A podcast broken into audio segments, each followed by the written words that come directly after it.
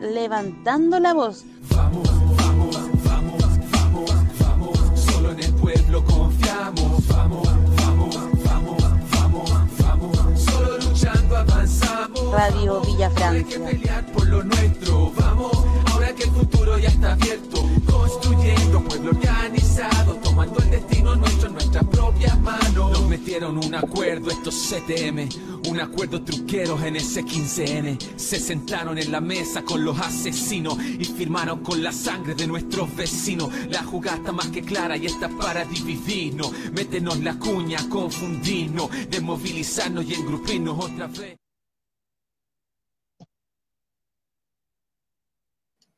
Hola. Eh, no sé qué más está conectado. Saludamos a todos eh, los, no sé cómo se dirá, los auditores, no puedo decir televidentes porque no es un canal de televisión, pero a todos aquellos que se conectan eh, a las señales que tiene Radio Villa Francia a través de Instagram, YouTube, Facebook, Twitter eh, y no sé cuál es la otra. Así que un saludo gigante y un abrazo gigante a cada uno de ustedes. Hoy día a la, en la mañana hubo manifestación frente a la moneda con eran las famili- familiares de los eh, presos de la revuelta, presos políticos del país, no solo de la revuelta. Bueno, y hay 10 detenidos, pasaron a control un grupo, un grupo de ellos, sabemos de una, así que mandamos un fuerte abrazo ahí a la ACES y sus dirigentes que están dando cara y sumándose siempre a eh, todas las manifestaciones y protestas que hay dentro eh, y que son justas. Luego hubo una a las 4 o 5 de la tarde. También de esa no hemos tenido mucha información. Así que eso saludamos a todos. Yo no sé quién más está hoy en el panel. Capu, ¿cómo está ahí? Bien, ¿y tú? Hola. Hola a todos, todos, todas. ¿Cómo andan? Muy bien. Y también saludamos a nuestra compañera Cindy. ¿Cómo estás? Está bien, me logré conectar. El internet está medio difícil. ¿Cómo están? Bien acá. Eh, mm, aquí estaba esperando, me habían dicho que hablaba Piñera, pero no pasó nada, parece. No habló. No estaría hablando mucho, parece. Sí, al parecer no habló. Eh, cuénteme, ¿qué necesita? Pues nada, venía mi hijo aquí así como a molestar y cachó que estábamos al aire y se fue así como, wow.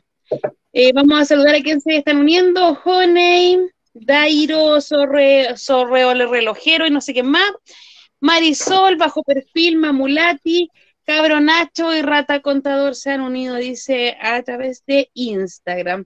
Ahí vamos a estar. Ayer pedimos las disculpas, ayer no pudimos estar haciendo el programa por problemas médicos, estábamos en algunos hospitales, en unos consultorios, eh, también viendo la realidad de lo que está pasando con la pandemia eh, de COVID en el país y de eso también vamos a conversar. Capu, yo sé que estuviste leyendo mucho y quedaste como hastiado, asqueado y más con eh, esta famosa mesa COVID que según nosotros o la gran parte de- del país que sigue eh, las transmisiones día a día y en donde se toman, se supone que hay evaluaciones, eh, según estas evaluaciones y los datos que se van entregando, se toman determinaciones, deberían quedar en acta. Es como una bitácora, por último, de lo que se ha conversado durante este año y tanto de pandemia. Y eh, no fue así. ¿Qué nos podéis contar acerca de eso, Capu? Eh, yo estoy total, completa y absolutamente consternado. Me parece que, primero, por la gravedad del asunto, que es como ya estratosférica, y segundo, por la reacción del país. Lo encuentro como brutal que nadie reaccione y como que, ah, bueno, pucha, no hay, no hay bitácora. Eh, no, no, no sabemos quién, en realidad no sabemos quién está en, esa, en esas mesas. No podríamos decirle porque sabe que no nos acordamos, porque no notamos nunca cuando, cuando vamos, no, no, no sabemos. Como, weón, me estáis hueveando. Imagínate el país, varios casi, casi 40.000 muertos, con un montón de, casos diarios, con la peor pandemia, no sé en cuántos 100 años, y no hay pitácora de la weá de lo que hacen. O sea, el plan paso a paso, nadie sabe quién lo hizo. Esta cuestión de movilidad nueva que está ahora, contra todos los pronósticos de todos los expertos, no hay expertos que lo hayan respaldado. O sea, yo creo que en un país decente, Piñera estaría requete contra renunciando y estaría toda la oposición y todo, todo el universo alineado exigiendo la renuncia. O sea, como ya lo mínimo, me parece, porque es criminal. O sea, estamos hablando de actos criminales. Esto es criminal. No puede ser que no haya un responsable de las weas que se hacen en un país completo y que estemos hace un año encerrados y nadie sepa por qué. Y sabéis que, ah, Inés iba a decir algo. No, dale, dale, Cindy. Ah, ya. Porque con el, como el, el com- compartió esa, esa, como, bueno, no puede ser, lo busqué y para entender bien qué era lo que había solicitado justamente el colegio médico, eh, amparándose obviamente desde la ley de transparencia. Eh, y lo que solicitó el colegio médico era, lo que estaba comentando ahí el Capu, que eh, transparentaran, valga la redundancia, quiénes eran, eh, quiénes constituían la mesa asesora de eh, todo el plan regulador de la, de, la contingencia COVID-19, ¿no? ¿Quiénes son los, que, los expertos que constituyen este, esta mesa? Y lo cual, lo, lo- sorprendente es la legitimidad del documento con el que responde justamente el, eh, de parte de la señorita Paula Daza, de la señora Paula Daza, la subsecretaria de salud de este país, en donde los argumentos son justamente amparándose, pueden estar, eh, son legales, eso es lo brígido, ¿cachai? Que es legal la respuesta que dan, porque está todo dentro de un espacio regulado, como permitido constitucionalmente, porque estaría siendo transparente según la respuesta que ellos dan que son weas insólitas, porque son un juego de discurso que me voy a permitir comentar algunas, porque dice, eh, es una instancia de trabajo interministerial en el ámbito, todo el chamulleo, palabreo que hay aquí, ¿no? La cual tiene una conformación preestablecida por acto administrativo que dispone reglamentariamente de quiénes la conformarán. O sea, se dan una vuelta en la que no dicen nada en el, la parte 2. Después dice que esta, en base a lo inestable de la contingencia COVID, eh, desde el año pasado, este órgano inevitablemente es un órgano móvil que requiere vitales ajustes, eh, que está en un movimiento constante de los profesionales que la componen sin hacer lo que está requiriendo el colegio médico, que es que sean nombrados y transparentados esos que la han compuesto entonces. Después dicen que esta asesoría técnica y científica está nuevamente, número cuatro, lo mismo. Todo lo que se propone, dice aquí, su finalidad es discutir, coordinar diversas medidas, directrices, estrategias, programas y políticas públicas orientadas a combatir, bla, bla, bla, bla, sin decir quiénes son los constituyentes de esta mesa. El documento continúa la respuesta que le da eh, el Ministerio de Salud a el, Colegio Médico y dicen, en consecuencia, dado su funcionamiento no reglado, no existe un acto o resolución formal que constituya una mesa COVID. O sea, han hablado durante todo este año de la mesa COVID, de que nos juntamos, de que los científicos, que el organismo asesor, y aquí no existe tal mesa. No existen tampoco tales actas solicitadas por el colegio médico. No existen los expedientes, no existen contratos o acuerdos de su trabajo, motivo por el cual todos los documentos requeridos por el colegio médico no existen. Diciendo además que esto, en buena práctica, está transparentado que quienes sí lo constituyen, cosa que es un absurdo, o sea, la respuesta que dan como si fuéramos estúpidos, la constituyen principalmente el doctor París, la doctora Paula Daza y el Alberto Duñán, cosa que es una obviedad, ¿no? Y terminan diciendo, todas las medidas sanitarias y adoptadas por el Ministerio de Salud sobre el manejo COVID están publicadas en el diario oficial cosa que ya sabemos, linkean en donde podemos encontrar eso, y en, el, en, el, en el, la, la parte 7 del documento en respuesta dicen, plan paso a paso nos cuidamos es de carácter esencialmente dinámico.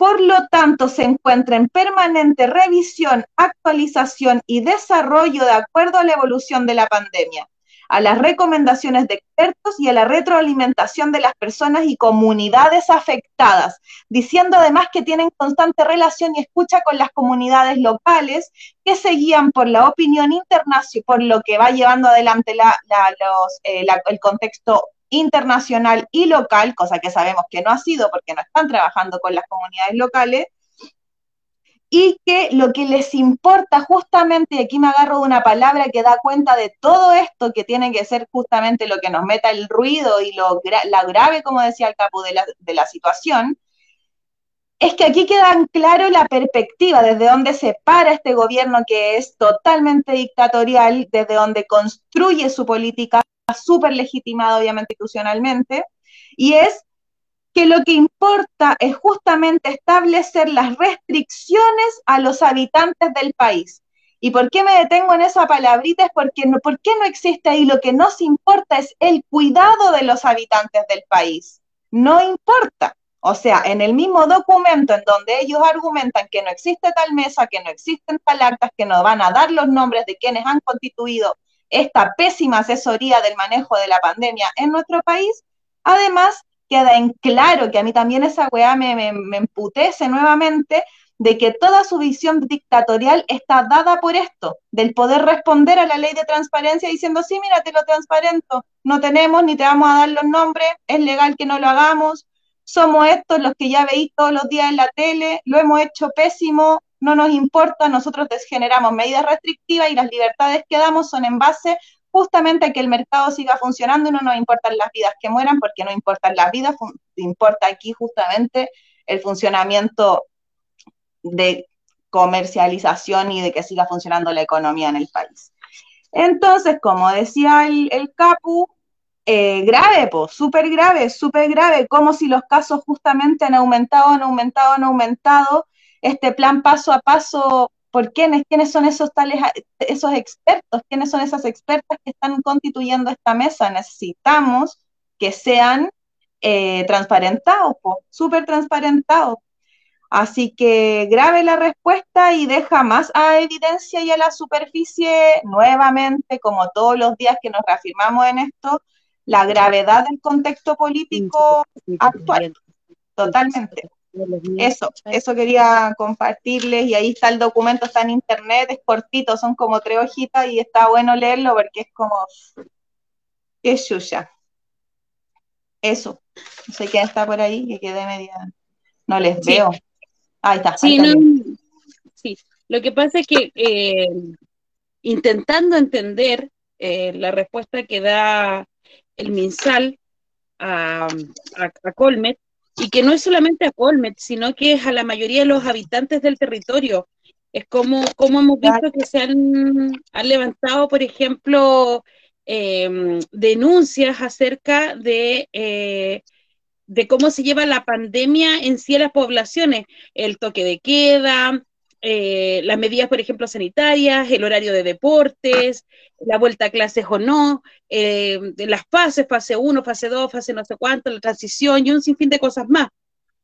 Se pierde, yo, bueno, me tocó ayer estar en los consultorios, ahí yo, yo comentaba, eh, consultorios y algunos hospitales, y, bueno, la cagada más uno, más uno se entiende por qué no hay trazabilidad, no existe una trazabilidad verdadera eh, en esto. Yo creo que en la mañana estos buenos se juntan, se toman un café y dicen, ya, hoy día vamos a tratar de bajar el perfil a todo esto.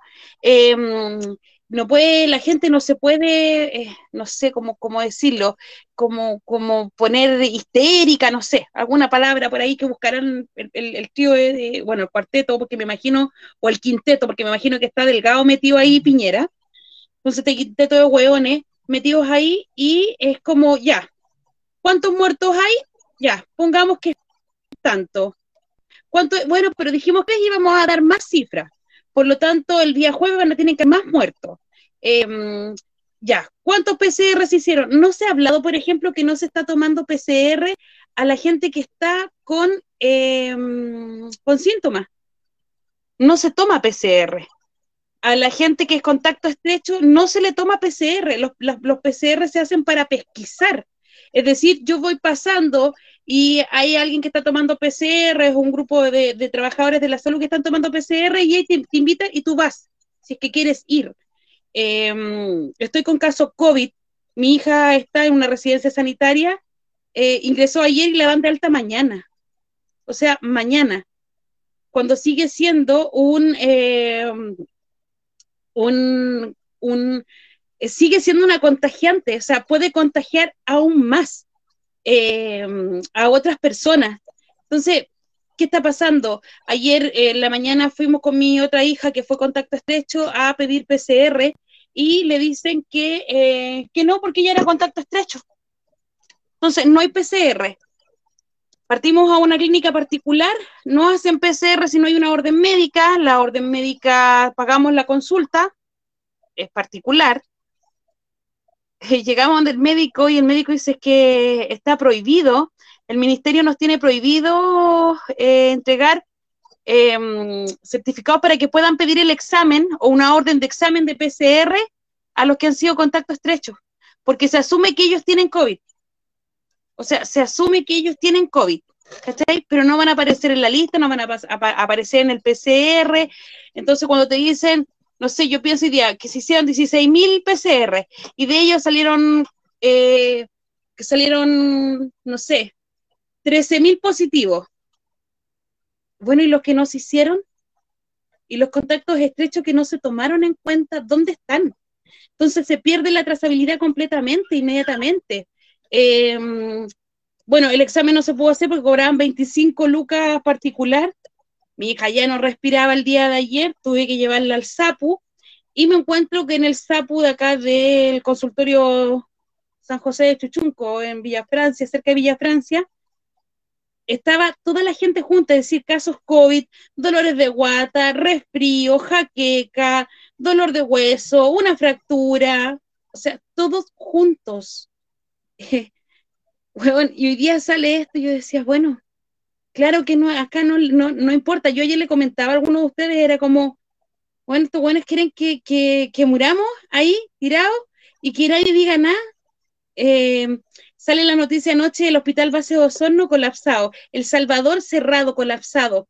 Bueno, yo vi acá a la gente en ambulancia, era, eh, y que salían, la, la, la, la gente, el que trabajó en la salud salían a decir las TEN, y le decían a los familiares así como, todavía está en la ambulancia porque no están recibiendo ambulancia en la puerta central y no tenemos dónde derivarlo. a un enfermo lo tenía en una ambulancia. O sea, que salud más indigna la que hay en este país. Entonces, estáis todo el día peleando, sale este, estos pelotudos a hablar, eh, no sé, a darnos cifras y todo. ¿Serán reales las cifras?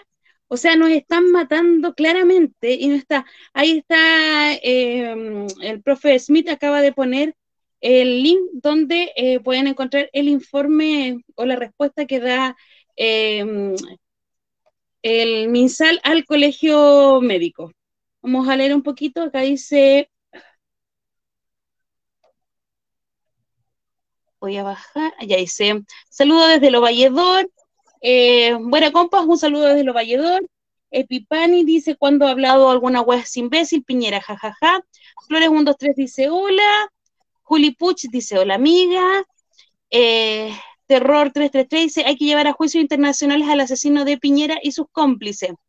Dice Epifani, dice, que rabia, weón, es otro instrumento represivo. La supuesta mesa son puras weas que ven que hacen en el extranjero, lo toman y lo aplican, como la wea de ahora de carnet de movilidad el Coloro decía, ¿dónde está ese informe? Bueno, ahí estaba el informe Coloro.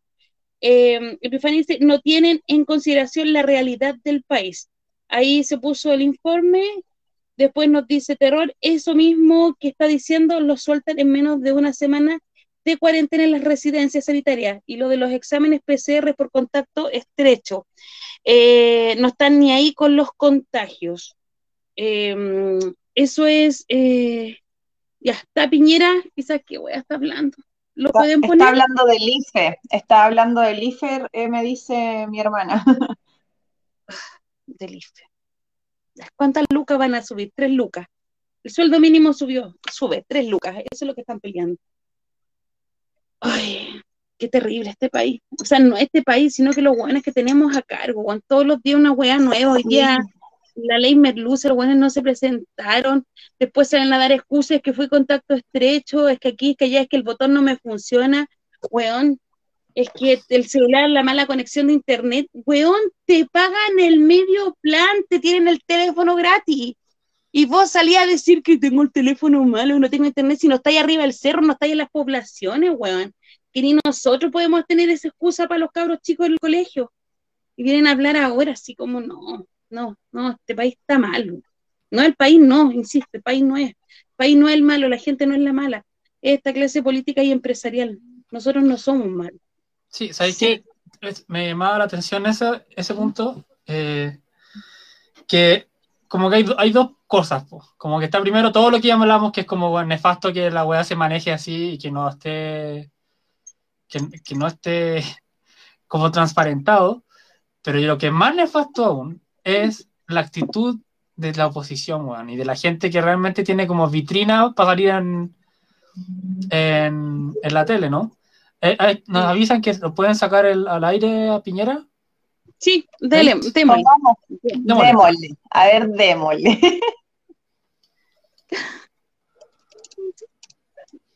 Mis oídos van a sangrar aún más.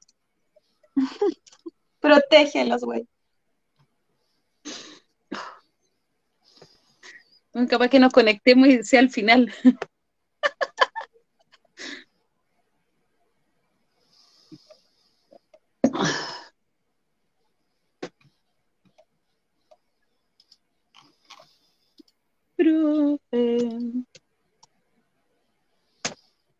No sé si está saliendo al aire, parece que no. No, no está, no, no, no, no lo veo. No, no está saliendo al aire, estamos nosotros. Bueno, pero eso era lo que decía, como que, como que al final no, no hay respuesta, no existe, no hay nada, no hay nada, no hay nada. Ayer decían que no hay que no hay plan paso a paso, yo diría no hay Estado en Chile. No hay ni una wea así.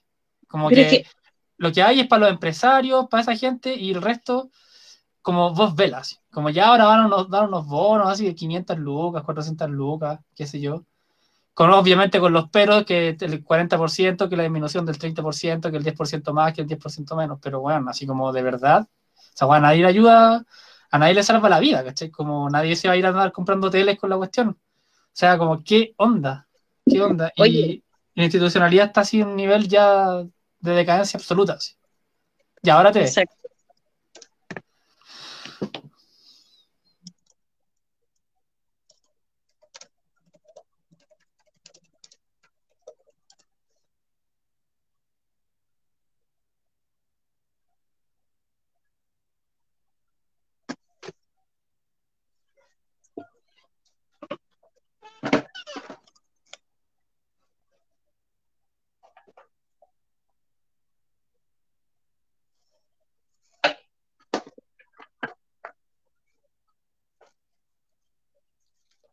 No se escucha.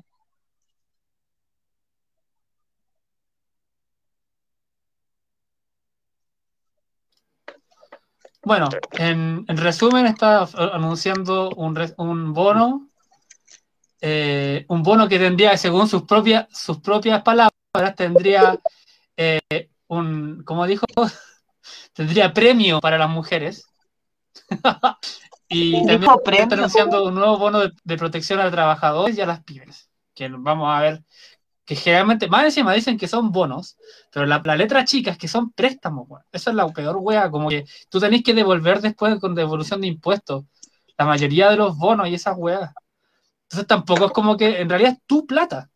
Del futuro te la traen al pasado y ahí tenés que arreglártelas con tu propia plata. Eso es como ya el, el máximo de, de indecencia humana, weón. Se van a unos niveles ya, pero inauditos. La Neis no está, parece. ¿No? No. No, se movió, se movió. No Bueno, nos va entonces- a salir el, el audio de Piñera. Yo no lo estoy, no lo estoy pudiendo ver en directo. Sí, bueno, básicamente va a ser ese el. Ese va a ser como el. Anuncia un nuevo IFE, anuncia un par de bonos más, el bono con premio para las mujeres. Y bueno, sabemos que mañana seguramente o va a salir Yana Proboste o va a decir, oh, muchas gracias, o va a decir, ah, no son los mínimos básicos comunes y no sé qué. Entonces vamos a estar otra semana leyendo todos los días como hoy los básicos, los mínimos comunes y la gente que la está pasando tan mal. Pero claro, para para restaurar el voto obligatorio al tiro, en un día, así inmediatamente, se arregla inmediatamente. Y se cuadran toditos. Es que son sus mínimos comunes, po. Claro. Bueno, lo que yo salí de acá a tratar de escuchar. Es integrante, claro. En ese caso se acerca a. Salí a, tratar de escuchar un poco lo que decía y lo que alcancé a escuchar es como más dinero para la mesa técnica, em, para ver el tema del COVID, la trazabilidad, y weón, ¿qué les pasa? Para la ¿Ah? mesa técnica. ¿Qué? Entonces, yo decía como que, weón, estamos recién hablando y vos salís con... El... No, pero bueno, yo siempre he dicho, no lo tomen por weón porque demuestra su poder, del que hace y deshace. Punto, no, claro, no, hay Ese es el punto que... que hoy día no podemos por weón ni como caricaturizar. Obviamente nos reímos porque ya para no, para no que no se nos enferme tanto el hígado, pero es la gravedad de lo que dice, no es una caricatura. Si él, él sabe que tiene todo el poder y lo ostenta continuamente con cada, con, con cada eh, aparición, con cada acción que hay que recordar la mínima que hizo el año pasado, apenas empezó la pandemia, la fotito que se fue a sacar a la Plaza Dignidad, eso es una ostentación de su poder, justamente.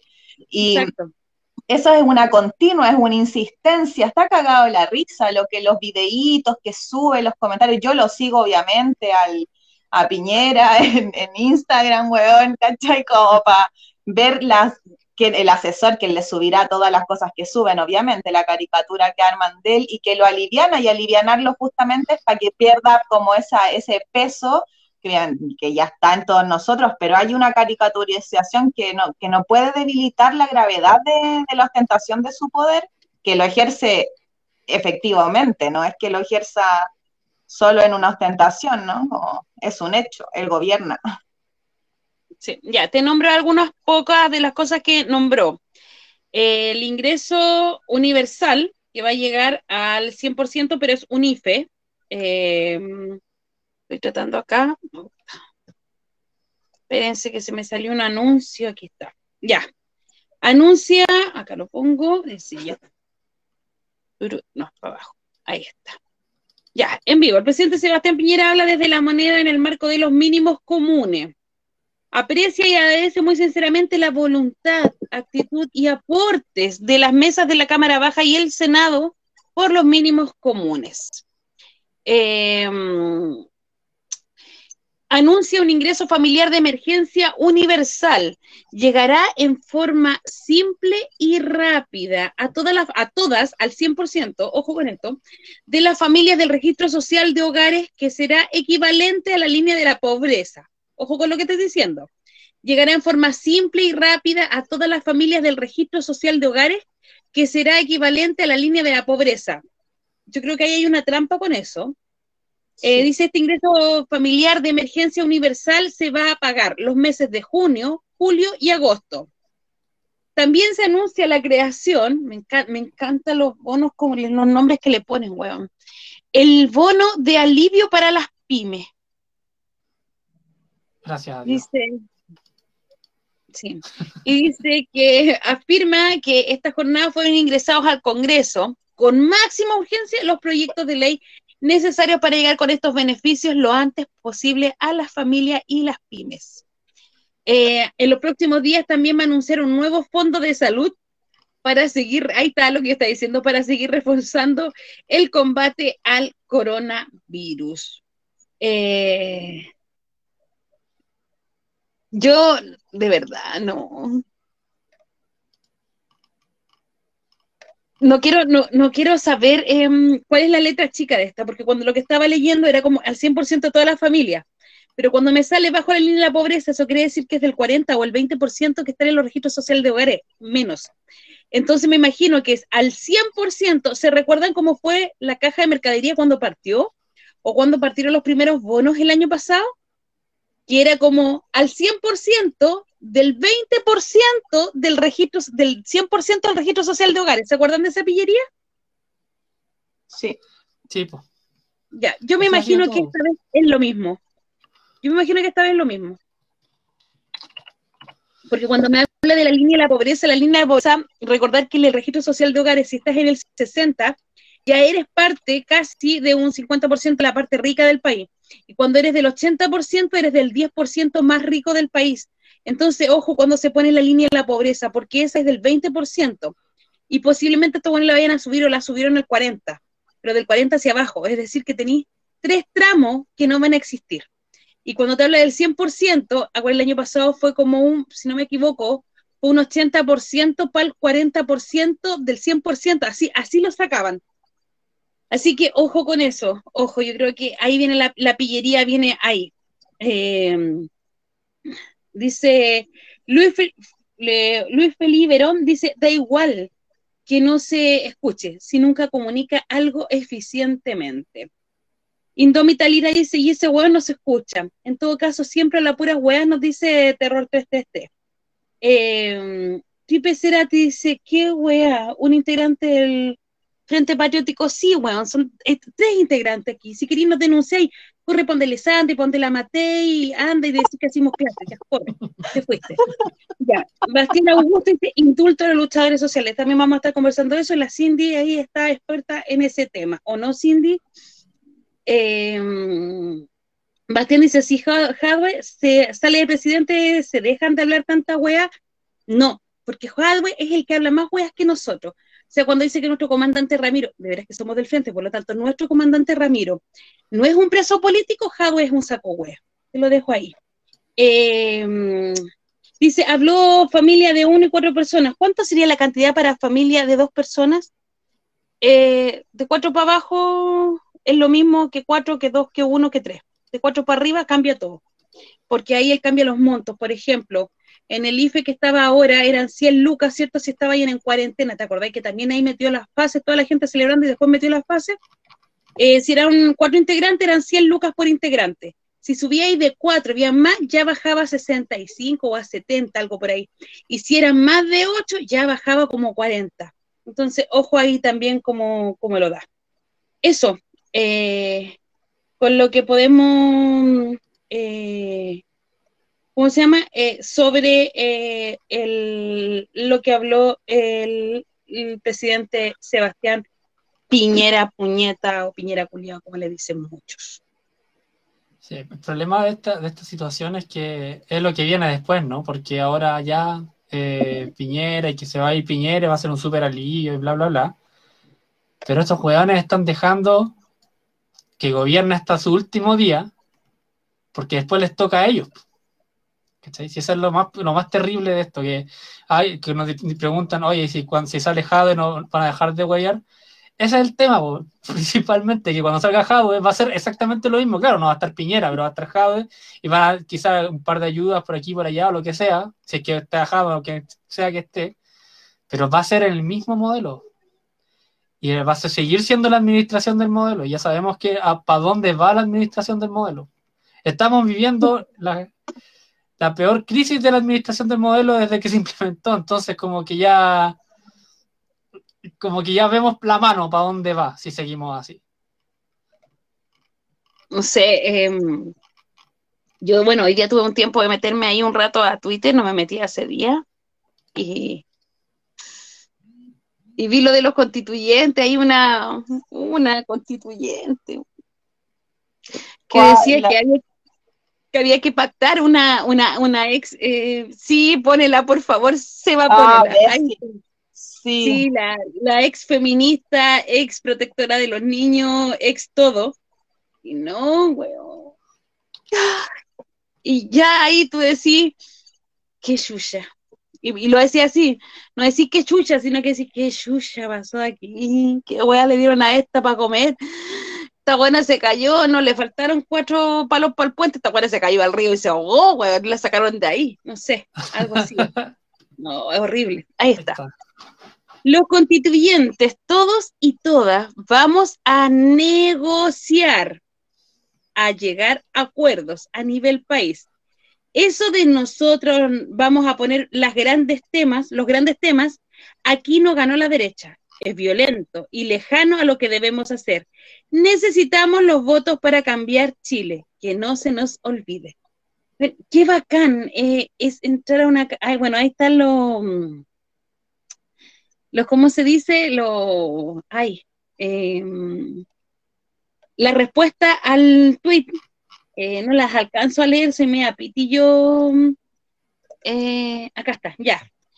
Tania González dice, los derechos fundamentales no se negocian. ¿Qué onda, Bessie? La Bessie le responde, nadie habló de negociar derechos fundamentales. ¿Por qué pone palabras en mi boca? ¿Qué onda, Tania? Y Ángel le pregunta, ¿y, ¿y qué es lo que va a negociar entonces? Y Bessie le responde, todo. Por eso se llama pacto social. Incluso en la oposición hay diferencias. Bueno, muy Bessie para sus Ay, Dios mío. bueno, es la Bessie, pues, ¿qué, ¿qué, se espera? A mí, de verdad, es como... Es grave porque es constituyente, pues, Ese es el problema de toda esta gente, pues, Que van a ser quienes van a estar ahí hablando por nosotros, ¿no? Como pero podemos recordar también cómo sale Bessie aquí en pantalla, cómo aparece. Y recuerdo muchos años atrás, ella estuvo en la radio eh, hablando de la infancia. Y bueno, muchas de nuestras auditoras, y la Muchi se tiene que recordar, la Renata era como, weón. Yo creo que la loca busca, buscaba hacer una fundación, algo propio para generar lucas. Esa es mi realidad, eso es lo que yo pensé. Eh, bueno, después de los niños pasó al feminismo, del feminismo pasó a los derechos fundamentales de las personas, y me recuerdo que para la revuelta, em, un canal de televisión em, estaba transmitiendo desde Plaza Maipú, o Plaza de la Revolución, creo que, que le pusieron los cabros ahora, y estaban ahí, y los cabros estaban va protestando, los estudiantes, todo, y había un canal de televisión, un matinal. Y ella vio desde su casa, que vive muy cerca, vio que estaba el matinal y mierda, se arregló, se pintó, se puso unos aros y corrió al matinal y salió a, mm, ahí a decir por qué se protestaba, por qué, era, por qué los jóvenes de este país estaban protestando. Y de ahí populó por diferentes matinales y todo, y salió esto. No voy a contar los chismes de que se come a su profesor, de eso, porque esa a mí no me interesa. ¿Cachai? Pero la loca de ahí sale, entonces fácil hacer carrera política, sí, pues ahora salió constituyente eh, por nuestro distrito, que es lo peor, distrito 8, y ahí que alguien me diga que tuve la culpa por no ir a votar, no, weón, si fue el que fue a votar y votó por ella, si eso es lo peor. Em, y hace pocos días atrás salió también hablando así como que ahora em, ella había salido constituyente y lo más chistoso es que no habían salido de C, ni PS, ni no sé cuánto, ni no sé cuánto, y la gente decía, pero weona, si fuiste en la lista de ellos, o sea, fuiste en la lista de ellos, vos nadie te quiere, loco, para. Y bueno, ahí está. Esa es la Bessie. Pinti parada. Capo. Pinti parada. Estás citando a tu profesor favorito. Ay, sí, bueno. Puta, yo cacho que al final es, ese, esa declaración que se dio, que fue un video que circuló por todos lados, fue como lo que hizo que terminó de cuajar como un montón de cosas que venía haciendo y, y ahora, bueno, es constituyente. Entonces, yo creo que eso de que no, no está los, el tercio y no sé qué y no sé cuánto, uh, yo lo veo peligroso. Como que de verdad, yo creo que además se van a lograr varios tercios así ya bien nefastos. Entonces, más encima bueno, hoy día tenemos, ayer tuvimos la prueba pues, del, del, de la ley Merluza, como así van a ser las votaciones de las cosas, o sea, como que de repente ya hay que votar por el agua, oh, faltan 40 senadores para que para aprobar la comisión de no sé qué, la, comisión que aprueba eh, la constitucionalidad actual de la nueva, ah, eh, del nuevo artículo de la nueva constitución. O sea, como, bueno, me están hueveando. Estos mismos personajes son los que van a tener que, de manera random, como elegir qué artículos quedan y qué artículos no, no sé, como que ya... oh. Con la Corte Mm. Suprema y metía como personajes como, lo- como los que elegieron hoy día ahí elegidos unánimame- unánimemente. Entonces, puta, ¿qué fe quieren que tengamos? De verdad, si uno es realista, un poquito como que es preocupante. Si uno se pone pesimista, ya es más preocupante todavía. Entonces, vamos a, como vamos a pasar a hablar de la ley merluza, que va asociada a la ley, a la, ley- a la nefasta, a la espuria ley de pesca. Ahí nuestro profe Smith se va, a tirar ahí un poco em, lo que se tiró hoy día a través de las redes sociales. Dele, profe, nomás.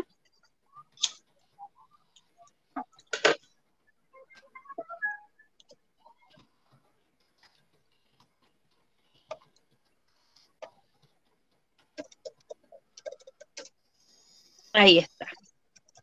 Eh, dice, espera un poco porque no tengo acá. Votación por ley merluza. Cámara de Diputados el 25 del 5 del 2021, proyecto que prohíbe la pesca de arrastre de la merluza común. Eh, no fue rechazada esta ley. Esta ley era, se trataba de eh, ya que dejen de arrasar con, eh, con los recursos naturales con la merluza, en este caso la merluza común, porque está la merluza austral, y hay una empresa que saca cer- cerca de 17 mil, creo, toneladas al año con pesca de arrastre. Eh, esta empresa pertenece a tres familias, la más poderosa, que están insertadas dentro de, cuando se dice que el mar es de siete familias, bueno, estas tres familias tienen este, este conglomerado, digamos, o esta gran empresa, y es la que más de- depreda. Cuando, por ejemplo, el, el pescador artesanal, que no son más de, de, de, de 100 mil en todo el país, eh, sacan 8 toneladas. 8 toneladas, eh, 8 mil, no, 8 toneladas, claro, de merluza. Eh, sabiendo que también, por ejemplo, los pescadores artesanales son los que se dedican a cuidar y proteger eh, la fauna marina. Eh, ellos están todos los días aprendiendo nuevas técnicas, eh, no sé, de sembrar, por ejemplo, de sembrar el mar, sí suena como loco, pero sí se hace. Eh, de, por ejemplo, el cochayuyo no, no, no arranca de raíz porque el alga purifica el agua y un sinfín de cosas más, entonces se corta y todo eso. Ahí está quienes eh, de la oposición no votaron. Y no es que no hayan votado, sino que los buenos no, no estaban en sala o no estaban en sus computadores para votar. Eh, y ahí también está algunas de eh, las excusas huevonas que entregaron, que por ejemplo era que una tenía la Cisardini, eh, Daniela Cisardini, dijo que no, que no había podido votar porque tenía mala conexión. Eh, la Maya Fernández eh, estaba con no sé quién. Había otra que era contacto estrecho, entonces se había ido rapidito para no contagiar. No sé, bueno, ya da lo mismo, weón. De repente uno dice así como, yo leía comentarios así como, puta, yo falto tres días a la pega y me echan cagando. Los buenos pasan faltando y no están ni ahí. Y faltan para pa, pa esto, pues, ¿cachai? Para estas cuestiones que son súper importantes. Entonces después puede- preguntan, pues, dígame. Sí, y pueden dar justamente estos argumentos, o sea, pueden, frente a una ley tan importante en discusión urgente, eh, dan respuestas como tuve mala conexión, o sea, es una falta de respeto, weón, así, nosotros, weón, todos los medios que están en resistencia y que están en este momento generando te moví hasta como sea para poder conectar a internet, y estos buenos que tienen la, las condiciones económicas para poder hacerlo pueden responder así, es una, una falta de respeto gigante, gigante, gigante, gigante. Entonces que me puse a buscar justamente la, porque la, importancia que le estamos dando a lo que llamamos medio ambiente, que también se podría reemplazar y que son cuestiones que de parte de las mismas activistas y mismos activistas eh, defensores de, la, de, los, de la, también recursos naturales, algo que reemplazar, porque también ya nombrarlo como recurso es donde se sustenta esta, esta, toda la política de pesca de arrastre y todo el impacto que tenemos en, el medio ambiente, en la pacha, en el espacio que habitamos y que habitamos con él. Weón, imagínense que buscaba acá y Latinoamérica es la región donde más defensores ambientales han sido asesinados en los últimos tres años, porque en 2019 las cifras son 212 medioambientalistas asesinados. En 2018 la cifra es parecida, son 164 defensores de la tierra asesinados. En 2020 son 200 y algo, no, no, no alcancé a encontrar exacta la, la, cifra, que hoy día justo vi unos compas que subieron además un, un, un, documental chiquitito sobre esta problemática. Y en este, en este proceso, además constituyente, en esto de que están todos locos por qué vamos a hablar sobre cómo vamos a escribir esta nueva constitución, estamos habitando eh, en un territorio en el que hoy día justamente donde se tiene que votar algo de importancia, como es parar la ley de la pesca de arrastre, eh, no, no se presenta, o sea, queda ahí y, no hay, no, es absurdo, es absurdo, es absurdo porque tiene que ver con todo lo que integralmente es la salud, justamente ya que estamos en una problemática de salud tan grande, la salud no es solo hablar sobre la sobre cómo resolvemos con la con una enfermedad, no asistencialmente hablando, es todo lo que habilitamos para que existamos en, eh, en, en, el mundo, ¿no? En el medio ambiente, por traer de nuevo ese término. Entonces, es una burla, pues es una burla, aparte todos estos socialistas que están tan, toda esta izquierda que está tan renovada y revolucionaria con estos nuevos pactos y estos mínimos comunes, ¿cómo no se presentan? O sea, es, es reafirmar todo lo que continuamente estamos conversando y que al final hay que ser intransigentes, porque ese es el punto, que la intransigencia que fue tan castigada estas últimas semanas de parte de quienes no eh, de todo lo que aquí mismo, ¿no? La Inés, el Carlos, que estuvieron a, conversando un montón sobre que no, eh, sobre quienes no fueron a votar y la legitimidad de no ir a votar, eh, tiene que ver con esto, pues, ¿qué estáis votando? Si al final, ¿por qué vaya a votar? Que, vaya a votar por estos, por estos que después no se presentan o sea, se abstienen de algo que es urgente entonces es puro, es puro ego político y es puro juego. Este, esto los tiene fascinados a ellos y entretenidos porque es su trabajo, básicamente. Jugar a la política desde los mismos códigos sucios de siempre, que no profundizan en el preguntarse cómo realmente reestructurar y restablecer una sociedad, una cultura o lo que sea. Eh, eso, eso con respecto a lo de la ley de hoy día me pensaba como hay un... Aparte que el, territorio latinoamericano eh, ancestralmente se basa en que nuestra cultura actual está marcada por el impacto del medio ambiente. O sea, porque justamente el extractivismo empieza con, con, la colonización europea. Entonces, eh, es una profundización del, de la estructura colonial imperante hasta el día de hoy, porque eso es, eso, justamente es, es, es la, el, mantener lo mismo andando, porque la perspectiva de lo que hay afuera del cuerpo humano es solo como recurso y no como, como lo que respiramos, ¿no? Como lo que nos alimenta. Grave, fome. Estoy pegada, está todo, está todo pegado. El, las fuerzas. ¿Me escucha ahí? Yo sí.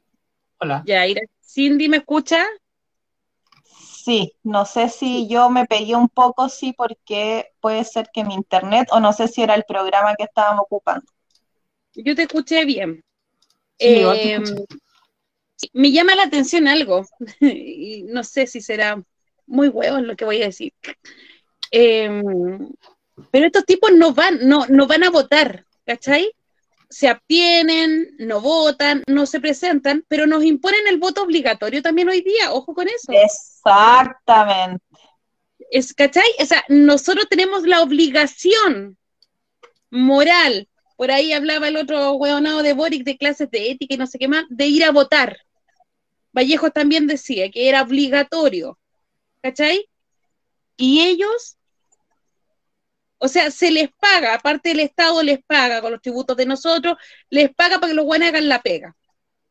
Y no lo hacen, no lo hacen, o sea, ni mal hecha, porque los buenos no van, no asisten, no asisten ni desde el teletrabajo. O sea, si una profe no hace clase vía online a los cabros, queda la caga, todo el mundo reclama, ¿cierto? Pero si estos buenos no llegan, les da exactamente lo mismo. Y estamos hablando de los recursos, los recursos naturales del país. La ley Merluza son tres barcos industriales de Pacific Blue, sacó, pescó en el 2020 casi 17 mil toneladas de merluza normal, pensando que el barco, el barco de arrastre es el que chupa, ¿cierto? No mide, no mide lo que saca, no mide los pescados, no se da cuenta si están en ovulación, si están, no sé, hay un sinfín de cosas técnicas ahí. Ellos llegan y arrastran, por eso se llama pesca de arrastre. Sacan todo, devoran, depredan completamente. En cambio, los pescadores artesanales del país, el, total del territorio, sacaron 8.000 toneladas. Pero ellos para sacar esas 8.000 toneladas, Cernapesca los fiscaliza, que tienen que tener una medida, tiene que haber un tiempo, porque hay un tiempo en que no se puede pescarle, por ejemplo, la merluza porque está en vías de extinción. Eh, entonces, ¿qué, pasa ahí? Eh, yo, no entiendo. La ley Longuera fue creada en el 2013, fue una ley espuria, recordemos que Marta Isasi y no me acuerdo el otro tipo, lo tengo por acá anotado, Jaime Orpi, fueron pagados por Corpesca para aprobar esa ley. Eh, Marta Isasi llegó a tener un asesor de Corpesca en la misma sala de votación en la comisión de pesca dándole las indicaciones al oído. O sea, el tipo se paraba de sus sillas, se acercaba donde estaba Marta Isasi y le daba las indicaciones de cómo votar o qué decir. Así, así de asquerosa es esa ley. El 70% de los recursos marinos en pesca está en manos de, los industriales, de estas siete familias. Y el 50%, de, el 50 de los pesos de los recursos naturales están sobreexplotados por estas mismas. ¿Cuáles son estas siete familias? Están los Angelini, muy conocidos, eh, que está con Horizontes, una de sus eh, empresas. Santa Cruz, que está con los Lumar, está los Giannini, algo así. Izquierdo, que están con Marfood, eh, Cial, que está con Camanchaca, están los Lecaros, Sarkis y Fernández. Esas son las siete, eh, siete familias que son los que, entre comillas, se adueñaron o les entregaron la concesión los gobiernos, porque esto también parte con Lagos, cuando entregaba por dos años y algo más. Eh, el mar y sus recursos a, estos empresarios eh, del territorio. Vamos a dejarlo ahí. Capu. Sí. Eh, o sea, ¿qué, más podemos añadir? Imagínate que la, ley de pesca, la ley Longueira, ¿cuántos años lleva ahí? Y todavía no la sacan. Y bueno, y ahora uno tiene que ir obligadamente a votar. Váyanse a la que. O sea, terrible Barça. Más encima, lo peor de todo es que, hay gente que celebra así como, sí, porque es un deber cívico y la weá y no sé qué, y es como loco. Sí, ¿qué onda?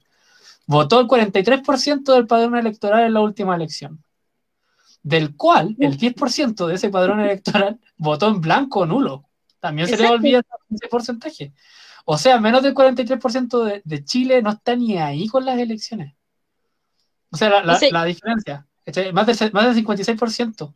Entonces, ¿de qué estamos hablando? ¿De, qué cresta, de qué democracia estamos hablando? Cuando los índices máximos de participación han sido como sesenta y tantos por ciento con voto obligatorio. Entonces, no, no, sé si podemos hablar de, democracia directamente. Yo creo que como para mí, personalmente, yo en serio, como que quizás hay gente que dice, ah, quizás le está dando mucho color, pero de verdad para mí en este, este día, el día de hoy, con lo de la mesa COVID, no, no hay evidencia más clara de que esta weá no va para ni un lado. De que esta weá a nadie le importa y lo único que quieren es salvarse como clase política. que es el video que subieron ustedes hoy día con, con respecto a lo de Salazar. Que es- ese video es de los primeros días del estallido. Y ahora hay mucha gente que dice, oye, no, pero es que no sé qué, hay que votar por, hay que votar por aquí, hay que votar por allá.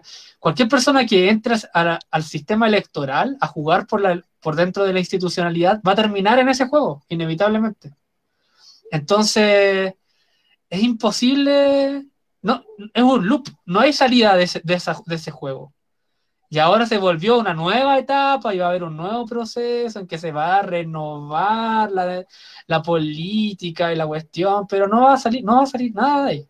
Entonces, yo creo que, bueno, la gente que, que, que lo tiene claro, como que ya está totalmente desesperanzada, me imagino, porque de verdad, con, con la revuelta hubo, hubo posibilidades de por lo menos organizarse bien, ¿cachai? Pero ya vimos que el individualismo caló lo suficiente como para que estemos donde estamos ahora, que es lo, lo que también dice Salazar. Que, ¿me, me escuchan, cierto? Sí, Sí. sí, estamos acá, yo estoy atenta. que, que lo mismo que dice Salazar, que al final el voto es la voluntad individual que se expresa en las urnas y que otras personas interpretan a través del conteo de votos. Pero lo que necesitamos ahora no es eso, ahora necesitamos un conteo, un, una- la voluntad colectiva. Y esa voluntad colectiva no se expresa a través de votos, esa vo- voluntad colectiva se expresa a través de organización. Y eso es lo que nos falta ahora. Ahora el profe va a poner ahí eh, el video de Y tú Salazar. ves que el movimiento en general, el gobierno tiende a unirse con la oposición, concordar en un paquete de proyectos de ley que los salve a ellos en su conjunto, ¿no? aceptando un poco lo que dice la ciudadanía, pero no cediéndole a la ciudadanía el control del proceso constituyente. ¿no?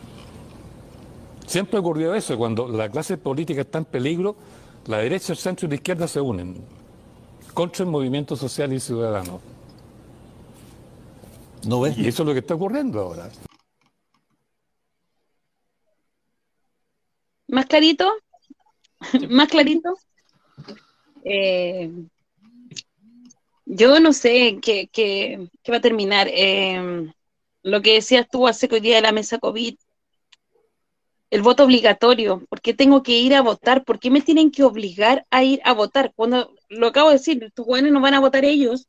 Cuando se les está pagando, a mí no me van a pagar por ir a votar. Eh, ir a votar a quiénes. Si, si es, nuestra, es lo peor, ¿a quién vamos a votar? Cuando no, y no vengan a preguntar así, pero ya, pero ¿qué sistema es lo que proponen ustedes? Porque bueno, eso se ve paso a paso. Lo estamos haciendo a través de nuestras poblaciones, el trabajo poblacional es el que va a dar las respuestas a los procesos. Pero cuando nos vienen a presentar, no sé, una Camila Vallejo, un Jadwe, o no sé, un Chalper, o cualquiera de ellos, a, Joaquín Lavín Jr., no se presenta nunca y está ahí y no lo podemos sacar porque su, no sé, su representación de la población o del distrito dura cuatro, seis años. Entonces no lo puedes tocar. Tienen cuatro o seis años para hacer y deshacer. Y en el último año como que se ponen las pilas para que tú vuelvas a unir. Hoy día lo que dice Salazar se está uniendo. Vemos allá Ana Proboste, me están diciendo que Ana Proboste está hablando. Vamos a ver con qué va a salir.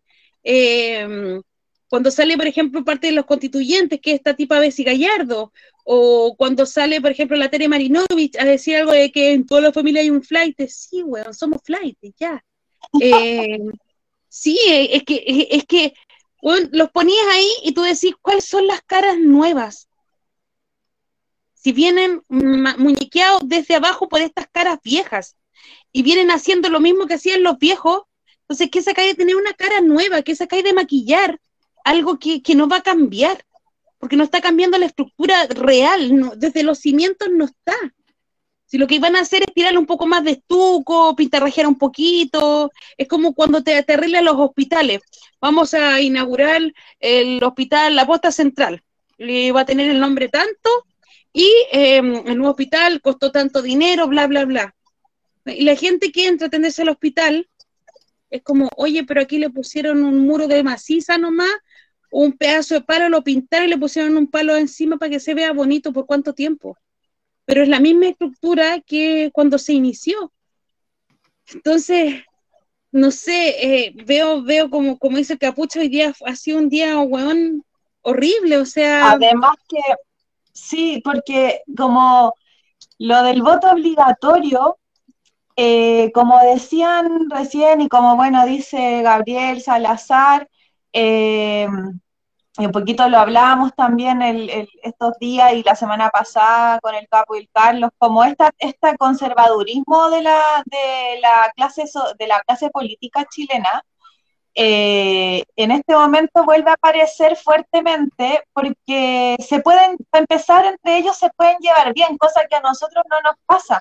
Como hay personas que de verdad hoy no nos podemos llevar bien con ciertas personas, básicamente porque representan una opinión que ya está respaldando a los asesinos. O sea, yo no me voy a sentar a la mesa con los asesinos, punto. Se acabó, es punto aparte ahí. Es como aquí se acaba, yo no puedo, nosotras acá no podemos conversar con ellos porque son quienes legitiman que nos vayan a, que nos salgan a disparar, legitiman a los, todos los presos que están en las cárceles, legitiman un montón de cosas que para nosotros son nuestros mínimos comunes, son como yo soy compañera de quienes básicamente no van a legitimar ni van a conversar en este momento con personas que validan toda esta mierda.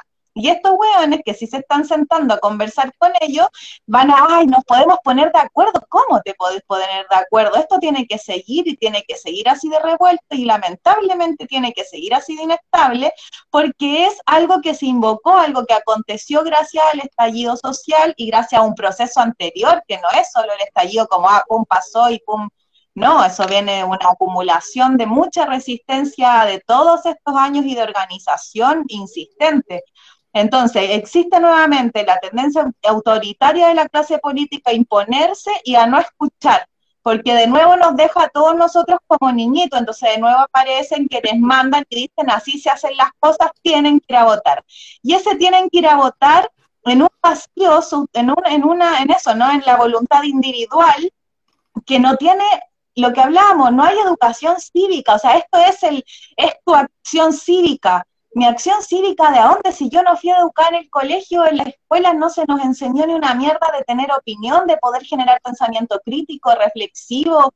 Esto se da en las poblas, esto se da en los espacios organizativos que deberían haberse puta, ultra potenciado, que fue irrumpido por la pandemia, bueno, todo lo que ya sabemos que ha costado más, pero ha seguido, porque ha, estado, son lo que hablaban el viernes que estuvieron contando todo el trabajo que ha hecho el comedor, la escuelita, la villa y así un montón de experiencias que se están replicando a lo largo del territorio. Y además digo como que, que, que los buenos se ponen de acuerdo rápidamente, como decís tú, Inés, que, ok, pum, hay que votar esto y esto se vota al toque, se ponen todos de acuerdo y hay voto obligatorio al toque, como debería ser en otras cosas, como el indulto, por ejemplo, a los presos políticos, y, hay un desinterés claro en escuchar, porque lo que hacen ahí es invalidar a todos quienes están pensando diferente, sin espacio siquiera para argumentar, para escuchar cuáles son los argumentos de todo ese gran porcentaje de personas, que no es un grupo homogéneo además, con distintas opiniones de por qué no voy a votar. ¿Por qué no me interesa representar? ¿Por qué no hay un sustento potente en decir justamente hoy creo más la voluntad colectiva, por lo tanto la voluntad individual de, ir un voto no me representa porque no nos representa, porque escucho y estoy tejiendo con otros al construir una cuestión colaborativa. Entonces, y ahí lamentablemente un montón de compañeros igual se van representados y van y votan, y fueran a votar, pero con esta media visión progre de, de la lucha social.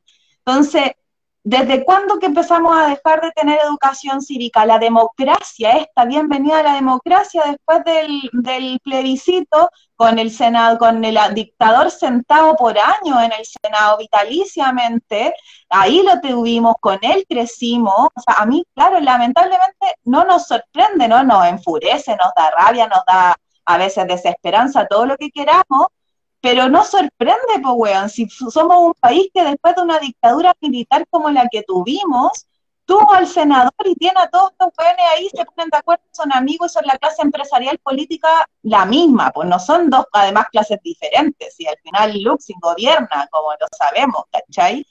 Y, las, y qué preguntas también, digo yo, se están haciendo de verdad, profundamente en vez de mandarnos a, hacer una, algo, porque es como ya van, el papá mandándote a hacer algo nuevamente, el patriarca diciéndote aquí el Estado, vamos, a, obedezca a la, gente tontita que no fue a votar, porque así se trató a, todos quienes pudieron decir públicamente no fui a votar, aparecieron todos con una con un discurso moral frente a, porque, ay, no fuiste a votar, no fuiste a votar, no te quejiste después, y todos esos lugares comunes, sin ir a preguntas estructurales donde yo te compro, entonces si tú de verdad venís, te veo en los territorios diciendo, bueno, ¿por qué no vamos a votar? ¿Por qué entonces queremos construir si no era esto? Bueno, era asamblea constituyente, pues hermano, eran otras weas, ¿cachai?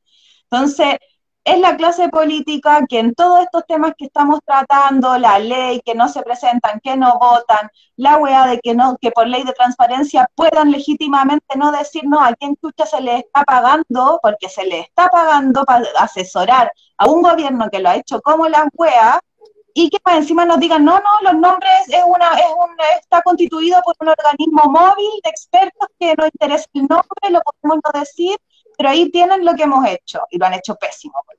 Entonces, como la, la, crisis total de la democracia, en vez, de, en vez de salir a salvarla con su locura de salvar a su clase política, no hay pregunta, no hay, no hay construcción real con, la, con, con, con los territorios, con las personas que de verdad le están poniendo el cuerpo a esto, básicamente a sostener la comida para toda la gente, sostenernos la comida, como tú lo decías, y yo lo traigo, eh, eh, Inés, del viernes, algo súper importante, porque hay una diferencia ahí importante en que no solo las ollas comunes son el ir a dar algo en los territorios, es una alimentación, que lo decía la Tuti también el viernes, ¿no? Que funciona para todos, porque no hay una no hay yo vengo a darte, no hay una cuestión caritativa, esta diferencia entre la caridad y la solidaridad, ¿no? Que es súper buena como diferencia. La caridad la dan ellos cuando vienen y le reparten para los pobres y se devuelven a sus casas, ¿cachai? Cómodamente a comer sushi.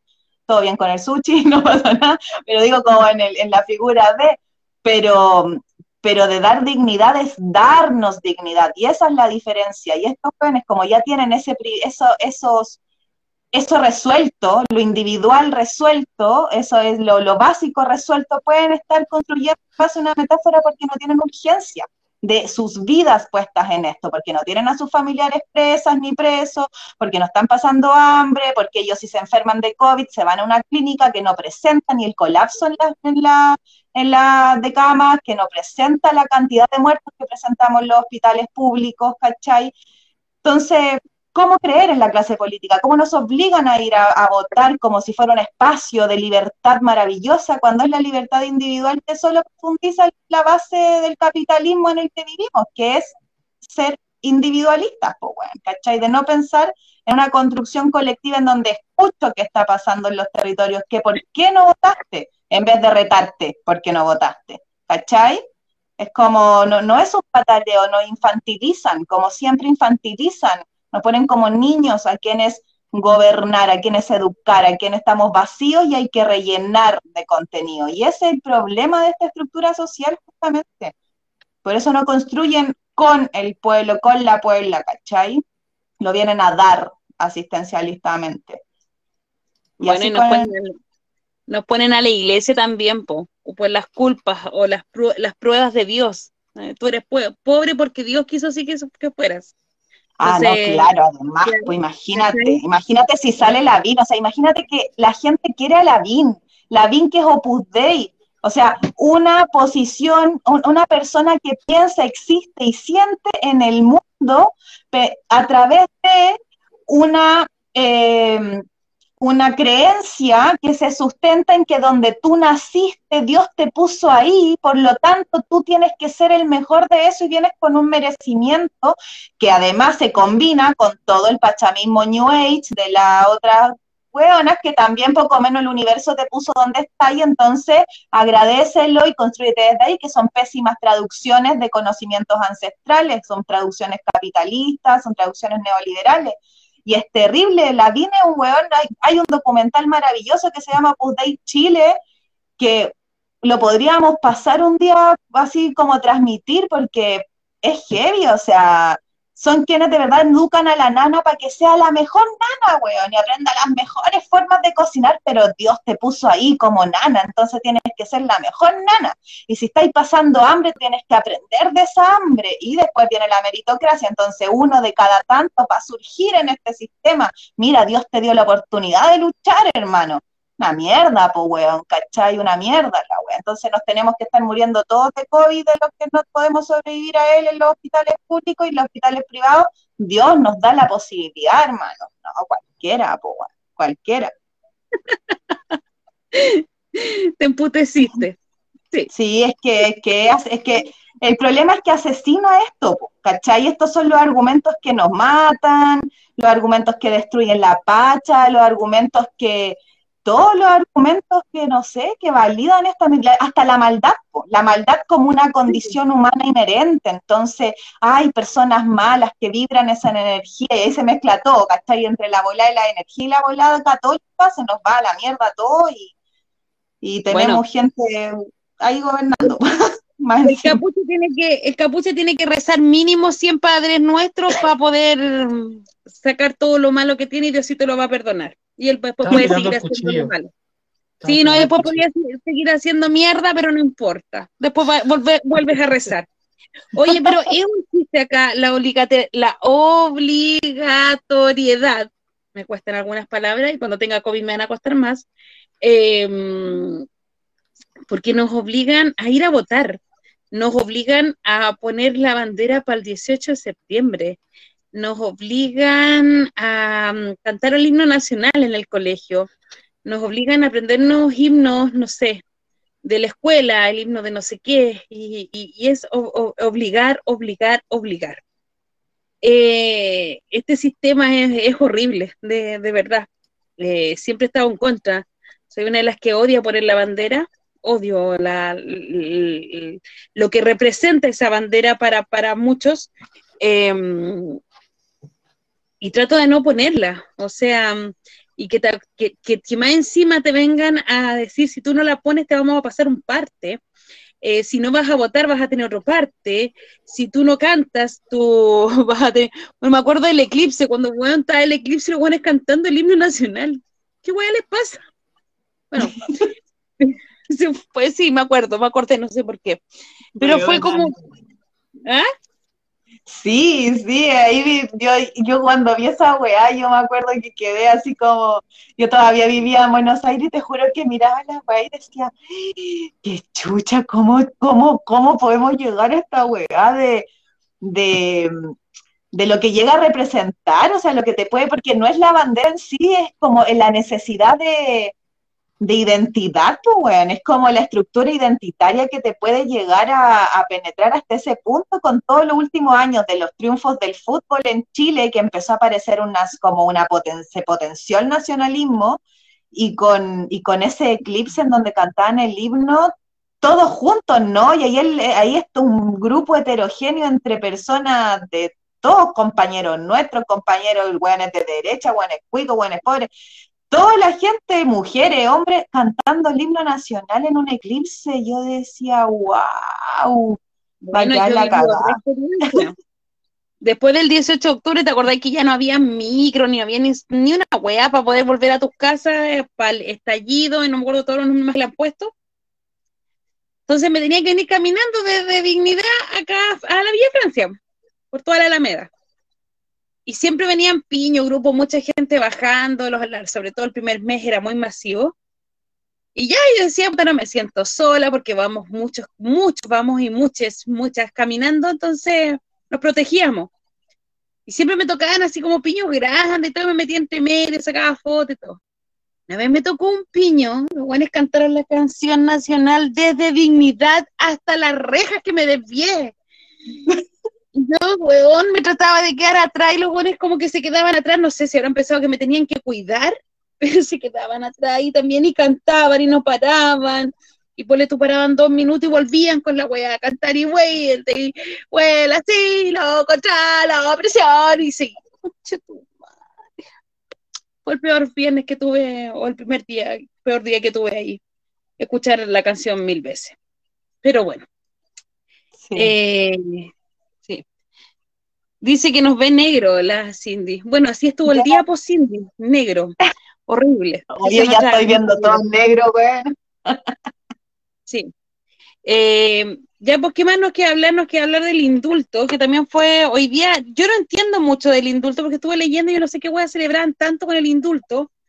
Así que ¿Tú tenías la información sin capo que la tienes? No, sabéis que yo igual estuve en lo mismo sobre en particular lo de hoy, porque vengo obviamente leyendo harto como por el tema de, la, de, todo, el tema, si es que me carga decirle el tema, porque es como que lo, nos saca como si fuera un tema de algo aparte de lo que es para nosotros, weón, que estén presos, ¿no? Que las, presas, que es una weá inconcebible para la existencia humana, que validemos gente de encerrada, weón, en, situación de encierro por, por luchar. Y, y, estaba buscando un poco lo como el, el sustento, ¿qué, hace, qué, es lo que se votó realmente? Eso es lo que estaba buscando, porque viste que a veces sale el menso titular y en realidad es solo que es que pasa a tal discusión. Y eso es lo que estaba buscando y, y no sé, Capu, si pues yo acá tengo varias cosas y tengo muchas pestañitas abiertas, estoy buscando la de hoy, que lo leí en, la, en el diario de la Universidad de Chile,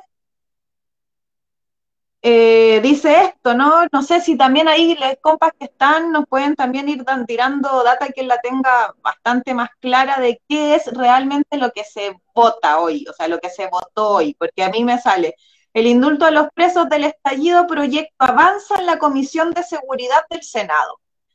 La iniciativa cuenta con el apoyo, bueno, de algunos constituyentes, bla, bla, y dice, por tres votos a favor y dos en contra, este miércoles la Comisión de Seguridad del Senado aprobó la idea de, la idea de legislar el proyecto de indultos a las personas que fueron detenidas en el contexto del estallido del 2019. Con este resultado, el proyecto propuesto por el senador de Revolución Democrática, Juan Ignacio Latorre, pasará a ser discutido de forma general y particular por la Comisión de constitución de la Cámara Alta. Eso sería lo que se, aprobó hoy día, que pase a ser discutido de forma general y particular por la Comisión de Constitución de la Cámara Alta. Recordemos lo que el, el, el, hueón de presidente que tenemos eh, amenazado continuamente con su clase, con su partido y todas sus aliadas, eh, el, posible veto en cualquier momento a, a este indulto. Eh, Yo quiero leer algo. Dale, dice, Mira, dice, ojo con la ley de indulto, dice, junto a lo de la fecha es probablemente lo más delicado del proyecto porque dejará a presos fuera de él. ¿Cuáles serían estos? No quedarán comprendidos entre los tipos penales referidos en el artículo primero de la presente ley el inciso del, final del artículo 14D en el decreto 400, que fija el texto refundido, coordinado y sistematizado de la ley 17.798 sobre control de armas y las letras D y E del artículo 6 de la ley 12.927 de seguridad interior del Estado. Esto es lo que dice el inciso final del artículo 14D en el decreto 400.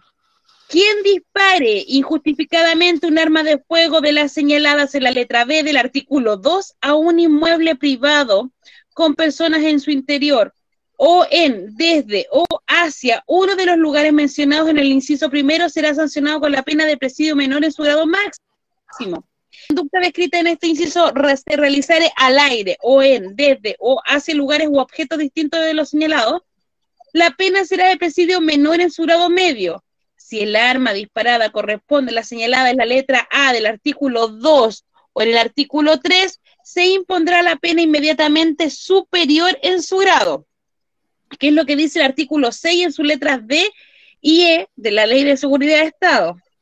Los que hagan, la letra D, los que hagan apología o propaganda de doctrinas, sistemas o métodos que pro, que no, que propugnen el crimen o la violencia en cualquiera de sus formas, como medio para lograr cambios o reformas políticas, económicas o sociales. La letra E dice lo siguiente, los que introduzcan al país, fabriquen, almacenen, transporten, distribuyan, vendan, faciliten o entreguen cualquier título o sin previa autorización escrita de la autoridad competente arma, armas, municiones, proyectiles, explosivos, gases asfixiantes, venenosos o, lagrimo, o lagrimógeno, aparato o elementos para su proyección y fabricación o cualquier otro instrumento idóneo para cometer, cometer alguno de los delitos penados en esta ley. Así que ojo con la... Sí, con un, un, mini resumen. Eh, ¿Mm? Yo puedo hacer un mini resumen. que resulta que la ley de control de armas y la ley de seguridad interior del Estado son dos leyes que son muy, como, le, como leía el otro día, como el artículo 18, 318 del Código Penal, son leyes que son muy abiertas a interpretación. Y hay personas, por ejemplo, de casos de, de presos políticos de la revuelta que se han ido presos con la evidencia en que en que, no sé, tienen, por ejemplo, un encendedor y, y por ejemplo, y un calcetín, listo, eso es ley de control de armas. ¿Por qué? Pues no, porque está haciendo molotov. Entonces, por ejemplo, tú te puedes ir por, por, tener un encendedor en tu bolsillo. Entonces, eh, el nivel de, de ambigüedad y, y, de apertura que tiene esa ley es exactamente para eso, para crear montajes. Y el problema es que muchas de las personas que están, que están presas por la revuelta están por montaje, literalmente son montajes, son todos montajes. Todos los casos del metro son montajes. No hay ninguna evidencia en ninguno de los casos de los metros, de ninguno. El caso del Hotel Principiado tampoco eh, había evidencia. Y así podríamos seguir con, la mayoría de los casos, si es que no todos. Y son muchos, son muchos casos, no, son, no son tres o cuatro o, diecisiete, como dicen por ahí, que la, Suprema salió a decir que eran como 17 casos. Son más de 200 casos, son alrededor de 2.000 casos. Entonces, el problema es, uno de esos problemas es, ese, que se va a dejar fuera, a no ser al, 70% de la gente que está dentro, que caería dentro de esa ley, se va a quedar fuera por el tema de la ley de control de armas o la ley de, seguridad interior del Estado, y aparte por las fechas, que va a ser entre, entre el 8 de, de, octubre, si no me equivoco, y el, y el 20 de diciembre de 2020, el 8 de octubre de 2019. Pero todo lo que pasó después, y recordemos que los montajes han seguido después, de hecho podemos recordar, hace poco un montaje que, que se está armando en, Antofagasta, en Iquique también.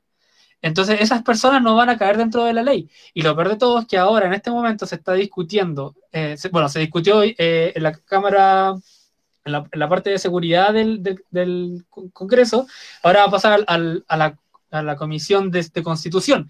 Y ahí se va a decidir realmente qué cosas va, qué, cuáles son los crímenes que van a tipificar como para el, para el, para el indulto. Entonces, como que falta mucho todavía para que realmente haya una ley que sirva y que, y, que deje a estas personas en libertad. Lo más probable, como todas las cosas, yo no creo que salga mucha gente, yo creo que va a ser muy poca. Y claro, pero el problema es que va a salir, si es que aprueban la ley, ¿qué va a pasar después? Van a seguir las protestas, porque obviamente la mayoría de la gente no quedó en libertad y van a decir, bueno, pero acabamos de, acabamos de, liberar a todos los presos de la revuelta, pero como no eran, no son 2.000, no, son 17, van a ser 10. Entonces, otro chiste, ¿cachai? Como ya otra vez, volvemos a lo mismo. Como, yo creo que va a ser muy poca. Y claro, pero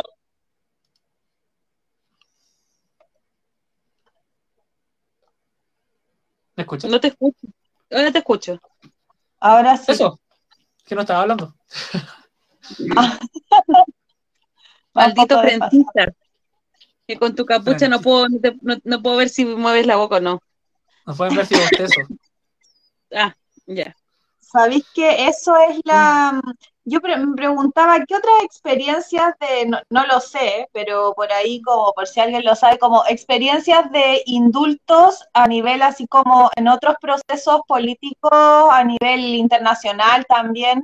¿Han habido procesos de indultos importantes, así por ejemplo, masivos, ¿cachai? Que se, que se dé un indulto importante a luchadores en, no sé, los últimos 50 años, por ejemplo, no sé, experiencias como en Cuba o no sé, en otro, yo no lo sé, por si alguien tiene ese dato, sería como interesante conocerlo, dónde, cómo han ocurrido, porque la, la, la noción de, de preso o presa política como categoría, ¿no? Como para poder evaluarla, es súper genial porque eh, el, es algo que están ya discutiendo entre ellos. Pues el otro día veía el panel de no sé qué cuestiones de este programa en la que se juntan a hablar ellos de política y a pelearse y a hacer bacanes, como de, venir sus personajes. Eh, y, y, uno decía, no, sí, yo estoy de acuerdo con que se liberen los presos políticos, pero es que no hay presos políticos. Decía una facha, una buena derecha, no recuerdo su nombre, una constituyente de derecha. Y decía, pero, es que no hay presos políticos, decía, ¿cachai? Y es heavy, porque ese ya desde ahí partimos con algo que nos pone en una discusión, como es el capo, al final van a terminar siendo 10 personas que van a decir, ah, estos sí eran los presos políticos, y no se les va a dar respuesta a todos los demás, y que ya hayan presos políticos hay porque hay gente detenida por básicamente oponerse al status quo, a lo, a lo que, a, a la estructura dominante. Y eso es un preso político, así estuvo Gandhi preso, así estuvieron tantos presos, ¿no? Pero eh, es que he visto insistencia porque tiene que ser, esta sí que necesita un compromiso intransigente y que vaya en contra de todo, de todas estas leyes, pues la ley de control de armas que recién nombraban, ¿cachai? Eh, eh, es una insistencia súper dura, súper dura, porque aquí sí que ellos se están como poniendo de acuerdo en base a cuestiones que van a quedar en el aire, porque al final vamos a reducir, reducir, reducir y el indulto se le va a dar a 10 compañeras o compañeros y, son más de 2.000, ¿cachai? Entonces es como grave.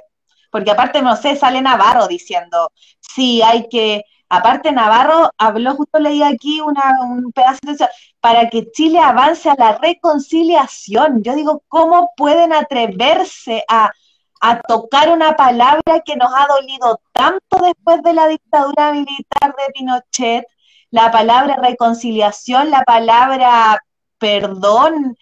¿Cómo puede tener esa falta de respeto? Respeto, weón, de traer esa palabra nuevamente, como sí, porque tiene que volver a haber calma y la paz que necesitamos, necesita la libertad. Y tiene Navarro, pues, weón. ¿Cómo, le vamos, ¿Cómo vamos a creer en ese personaje que nos va a ir de verdad a representar? Una cuestión que no, no está ocurriendo, que, no sé, se transforma como en un eslogan, ¿viste? Que es lo peligroso de esto. El eslogan de la libertad a las presas y los presos, porque se transforma en un eslogan, pues. Y ahí es como o nos apoderamos de ello con todo, como por ejemplo sucedió con el aborto en, en, la experiencia argentina, que es como aborto legal, entonces durante 20 años el pañuelo verde no se descolgó de las mochilas hasta que tú mirabas para todos lados y veías cada vez más gente, más compañeras, más compañeras, más compañeras, que ya la insistencia, insistencia, insistencia, no para, no para, para, hasta que ya la cuestión es ley. Y ahora es como, entonces nos tenemos que apoderar de eso y rayar y andarlo trayendo y en todos lados, ¿no? Como, no digo que sea solo simbólico ese acto, siento que también nos lo recuerda porque, porque están aquí, pues, y la gente ya se está olvidando porque hay voto obligatorio y vamos, que nos vamos a reconciliar y la democracia. Y no, pues no se puede caminar a la democracia. bueno, la democracia sí, pues la democracia incorpora esto, pues la democracia es con presas y presos políticos, de hecho. Pues. Lamentablemente eso es la democracia es coherente. Ah, entonces tiene que acabarse este sistema. Eso es el güey. Oye, ¿algo más? Ya estamos en la horita. ¿Algo más que agregar, Capú? Eh, estoy indignado. No, no, no quiero estar dos horas hablando indignado. Así que, bueno, lo dejo ahí. Profundo. Claro. Sí. Bueno, la, pelea es por, por todos los presos políticos, no solamente los de la revuelta, los que tenemos de antes, los presos políticos mapuches también. Hoy día veíamos a Delgado cómo sale a apuntar inmediatamente, eh, sin haber un juicio, sin haber nada. Bueno, se pasan por la raja todo. Eh, y también cuando me recordaba de hablar de presos políticos, la, cuando se denominan presos políticos también, ojo que lo está haciendo Crespo. El Paco asesino, el Paco que mutila, también él, él desde su Twitter que maneja a su esposa, es el que está también ahí, que es un preso político. Así que ojo también ahí cuando hablamos de preso político, ¿qué, qué, qué es la persecución política em, en este país también? A, quienes se persigue y a quienes se encarcelan y por qué se encarcela. Em, eso, eh, Cindy, Nada, eso. Eh, lo mismo, respiramos profundo. no. Y ánimo, ánimo con tu hija Inés, y ánimo porque el COVID anda, weón, intenso en todos lados. Yo también tengo varias amigas y amigos que están súper enfermos. Así que, y es difícil cuidarse porque uno trabaja en la, en la calle, en la calle efectivamente. Yo, por ejemplo, si no salgo a la, como que me muevo para laburar, ¿cachai? Entonces está, hay que ahí, no sé, estar, estar con la salud bien arriba nomás, pero cuesta. Así que ánimo para todos quienes están pasando el COVID en sus casitas, un abracito también grande, un abrazo a los compañeros también en las cárceles, porque también están re enfermos, pasando enfermedad con ese frío, con, con esa hostilidad del encierro, y ahí se están eh, haciendo resistencia y acompañando también y, incorporando, conteniéndose harto también. Así que un abrazo para todos quienes están ahí pasándola más o menos como andamos, pero para arriba nomás, pues para arriba que vamos, para no, para no desesperanzar. Así que es un abrazo y gracias a ustedes, que siempre es un gusto odiar con gente, porque odiar sola es más triste siempre. Así que maravilloso. Oye, ahí dice alguien, liberan a genocidas y no liberan a los presos por luchar por sus derechos o por nuestros derechos. Em, yo eh, ahí conversaba hace poco con un amigo eh, que estaba preso en Valdivia y me decía, así como, ¿sabí? Me decía, ¿para quién van los indultos? ¿A quién van las rebajas de pena y un sinfín de cosas? Para los pedofílicos, para los asesinos de cabros chicos. Me dijo, en Valdivia salieron tres hueones de eso en un año. Dijo, crímenes, hueón, atroces, atroces. Y los buenos no pagaron ni un año y medio ni dos años y los echaron a la calle. Entonces está mal pelado el chancho, no sé qué más. Acá también nosotros conversábamos en el comedor acerca de, por ejemplo, la libertad a quienes se las dan. Eh, porque acá en la Pobla hay casos, pues, ¿cachai? Hay casos que son, que, han estado en la televisión y que estuvieron un tiempo por armas, por drogas y un sinfín de cosas más. Menos de un año y ya están en las calles.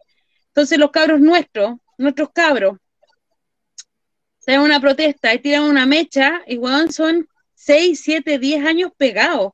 Eh, y con la ley de seguridad del Estado, no sé quién más, quién más va ahí y pone una querella y se suma a la, a la, querella y a la causa y todo. Y son nuestros cabros los que están ahí, pues, ¿cachai? Los hijos de mis vecinas, los hijos de uno, eh, son los que quedan pegados. Entonces, claro que son presos políticos porque son presos que están luchando. Y cuando hablamos de tirar una mecha, tirar una piedra, de tirar un palo, los criminalizan, los apuntan y todo. Eh, pero ¿por qué la tiraron? ¿Por qué tiraron la mecha? Y eso se llama autodefensa. No, nosotros nos defendimos con lo que tenemos, con lo poco y nada que tenemos. Eh, la alimentación también hemos hablado que es autodefensa. La organización popular también es autodefensa frente a la, criminalización que tiene el Estado, o por ejemplo contra estas leyes nefastas. Hoy día sale Piñera a hablar acerca de este IFE universal. Bueno, ¿y qué pasa con los que no tienen el registro social de hogares? ¿Qué pasa con el vecino que vive en el Ruco y que no tiene registro social de hogares porque no tiene cómo demostrar una dirección? Porque a su Ruco se lo rompen o lo echan y se tiene que mover. ¿Qué pasa con, ese, con ese vecino invisible, esa vecina invisible? Eh, que no tiene el registro social de hogares porque es sola. Entonces, no, no se lo hace porque por ser sola y por tener una pensión de 140 lucas, ya pasa a ser parte rica de este país. Entonces, eh, y siempre hablamos así como de la desconexión.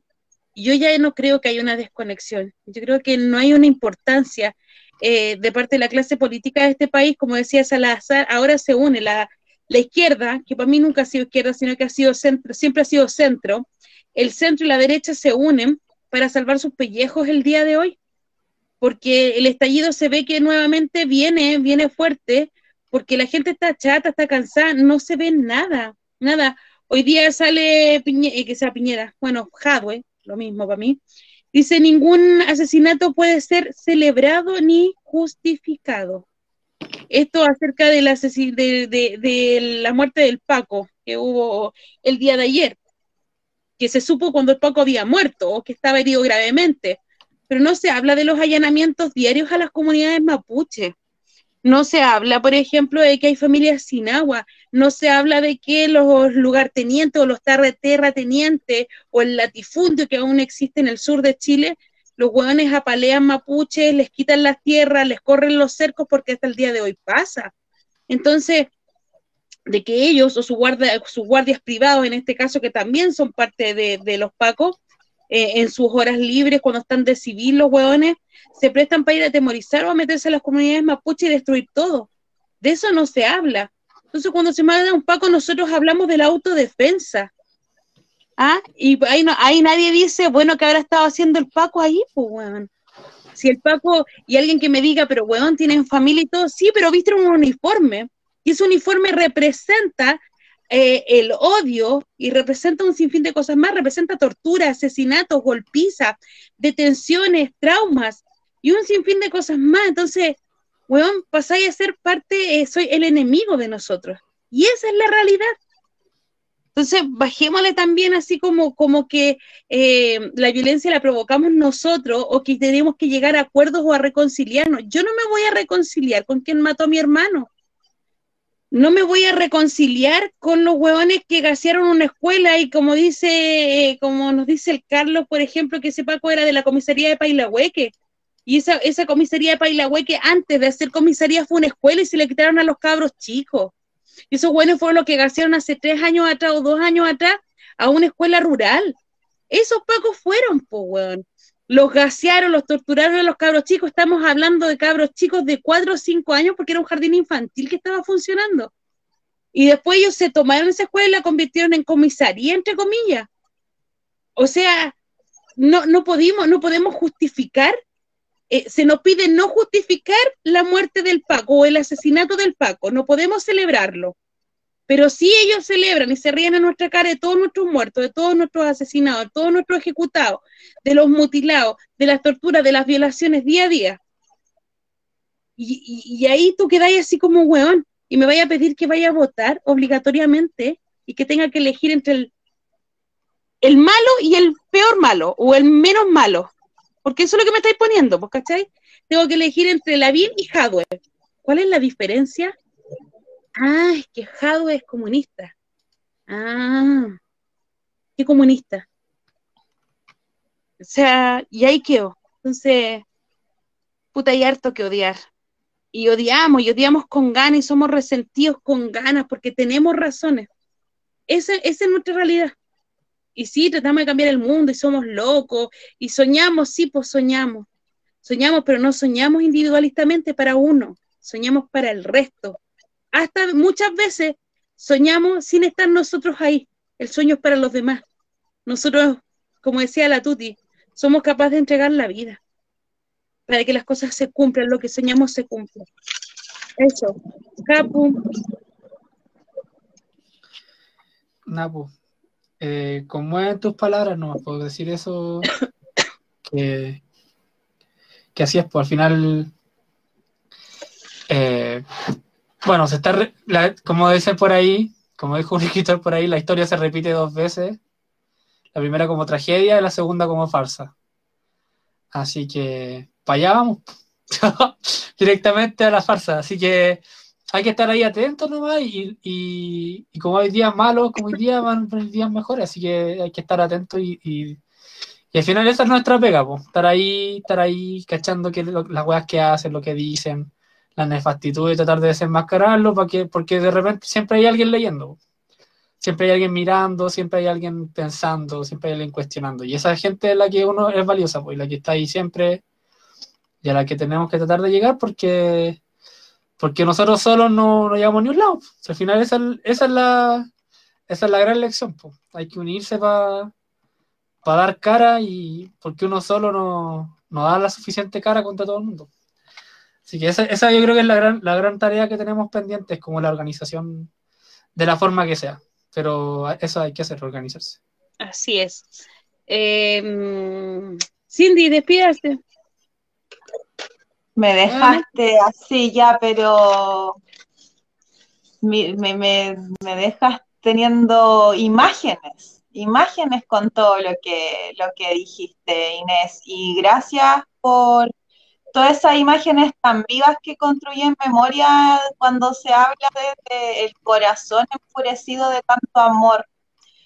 Y, esos pacos justamente que, que, que sí, todo lo que decíais sí, y, y porque, mm, porque ahí quisiéramos ver en realidad nosotros, eh, a yo lo sumo, ¿no? Por, por mi tema particular de tener la injusticia en el cuerpo por no poder denunciar a, quien me abusó cuando chica sexualmente y a todos los abusadores que no, de, mis amigas y compañeras, y son esos mismos pacos que violaron para el estallido, que han violado continuamente a nuestras compañeras, yo con ellos nada, yo tengo, tenemos que, además de reponernos frente a toda la violencia de esta de, de lo que es, es tener miedo de que tenerlos en la calle con la legitimidad de existir porque tengo, porque igual me cago de miedo, porque son violadores, porque asesinan, porque golpean, porque si los mandan lo hacen. Y, y sí, pues tenemos todo el derecho a, a esto de, prendo una hermosa velita hoy día, de celebrar la muerte de un Paco y de todo weón que oprima y se dé el derecho de oprimirnos y de restarnos toda la libertad por ser mandados más encima hay que tenerles que ternura porque son pendejos que obedecen, ni siquiera no hay mano. Es esa intransigencia y gracias porque solo cuando uno está con otros que también están ahí no, no se sucumbe también en la desesperanza, porque viendo a todos tan revolucionados y emocionados con esta cueca nuevamente democrática, eh, hay quien, eso, muy, muy, muy ahí, muy, muy atravesada por hartas cosas de estos días trabajando con mis compañeras a través de cómo nos reponemos de los abusos que tenemos en la cuerpa. Así que por esta ley, este país de mierda patriarcal que, que te caduca las causas por el tiempo que ya pasó de cuando te abusaron y esos pacos son los que salen libres y esos son los que salen libres de las cárceles y esos son los que los pacos se quedan hasta callados que, que entre ellos mismos les pegan y violan a sus mujeres. Así que puro asco y yo no estoy ni ahí con los pacos, no les mando ni pizca de amor porque hay que, el amor que tenemos hay que dárnoslo entre nosotros, no hay que derrocharlo en cualquier lado. Así que eso, eso, harta, harto agradecimiento por tus palabras y por, por estarnos. Muchas gracias. Oye, em, además vamos a recordar, mañana Piñera va a estar en el sur, va a estar en Quillón, Quillón, yo me confundo entre Quillón y Quillón, Quillón, va a estar en el funeral de este Paco y también está, de dónde, a, a, la, a la comisaría de Pailahueque que pertenecía a este Paco, está acusada de torturar, hostigar y asesinar a comuneros mapuche y recibieron como 2,5 millones de dólares para instalar un club de tiro. ¿Quiénes usarán este club de tiro? Esa es la gran pregunta. Así que eso, atentos mañana ahí con toda la información que va a estar pasando. Nos encontramos mañana. Voy a intentar estar, pero ya me está así como uh, doliendo la garganta maldito COVID, pero más peor es el maldito gobierno y su puta mesa que no existe y que nos está matando a todos. Eh, somos mano de obra barata, nos reproducimos como ratas, por ahí decían en los 70. Un aviso pequeño, cortito, no, no está confirmado, pero lo más probable es que el sábado tengamos una entrevista con, con Aníbal Z, él es epidemiólogo, y probablemente vamos a estar hablando de lo que pasó hoy día, porque yo le dije así como, oye, no puedo creer esta weá, así fue como, sí, bueno, sí, ya impensado. Así que como para hablar de la pandemia, de lo que viene, las vacunas, ya hicimos un live hace poco, pero, pero bueno, volver a repetir, un, reiterar y, bueno, que él nos explique desde el punto de vista como más institucional, médico, cómo lo ven ellos desde su trinchera, porque yo me imagino, si nosotros estamos emputecidos, imagínate las personas que trabajan eh, imagínate las personas que trabajan en el sistema de salud. O sea, yo, yo he escuchado testimonios así en persona de médicos que me han dicho que se han tenido que poner bolsas de basura para poder eh, intubar, que es el, momento más crítico donde más te podéis contagiar por toda la salida, por todos los fluidos que hay ahí. Y ahí con, con bolsas de basura. eh, no dando abasto, ya todo el mundo llorando, colapsado. Que, así que un abrazo para todos los compas que están ahí resistiendo y que llevan más de un año en esta indolencia absoluta que se llama Chile. Sí, yo eh, me sumo, eh, porque lo que, bueno, a mí siempre me huevían en la radio los compas ahí de que me, me debería haber, no sé, que, que comprara una casa al lado del hospital porque viví en el hospital. Y, y weón, había dejado un tiempo de estar. Eh, de verdad que no le tenía miedo al, bicharraco tanto, eh, pero me puse a leer el otro día y que lo voy a dejar ahí, lo que tiene que ver con el, no sé si lo pronuncio bien, long, long COVID, que es la gente que se recupera del COVID, pero con todo lo que quedan. Pérdida de memoria eh, para caminar, lo que es el olfato, el gusto, eh, intolerancia, por ejemplo, a la luz solar o a la, luz, a la luz artificial. Y puede pasar un año y había gente que se había contagiado en junio del año pasado y, todavía estaba con esa secuela. Entonces fue leerlo y fue como fuerte. Mi cabra chica, eh, la mayor, la que está en residencia, ha tenido dos, tres veces COVID con PCR en mano. Tres veces COVID. Eh, yo la otra vez decía el año pasado, porque fue la, cuando se contagió fue la primera vez, y era como, no, se contagian una vez y después crean inmunidad. No es así, no es así. Esta weá de carne verde que van a dar, ayer había una tipa en la clínica que me la tuve que putear, porque la tipa se estaba sin mascarilla y se sacudía, y la gente le decía, por favor señora, póngase la mascarilla. No, a mí hoy día me dan el carne verde, me dan el carne de movilidad, yo puedo andar sin mascarilla. Weón, mi hija ha tenido tres veces COVID.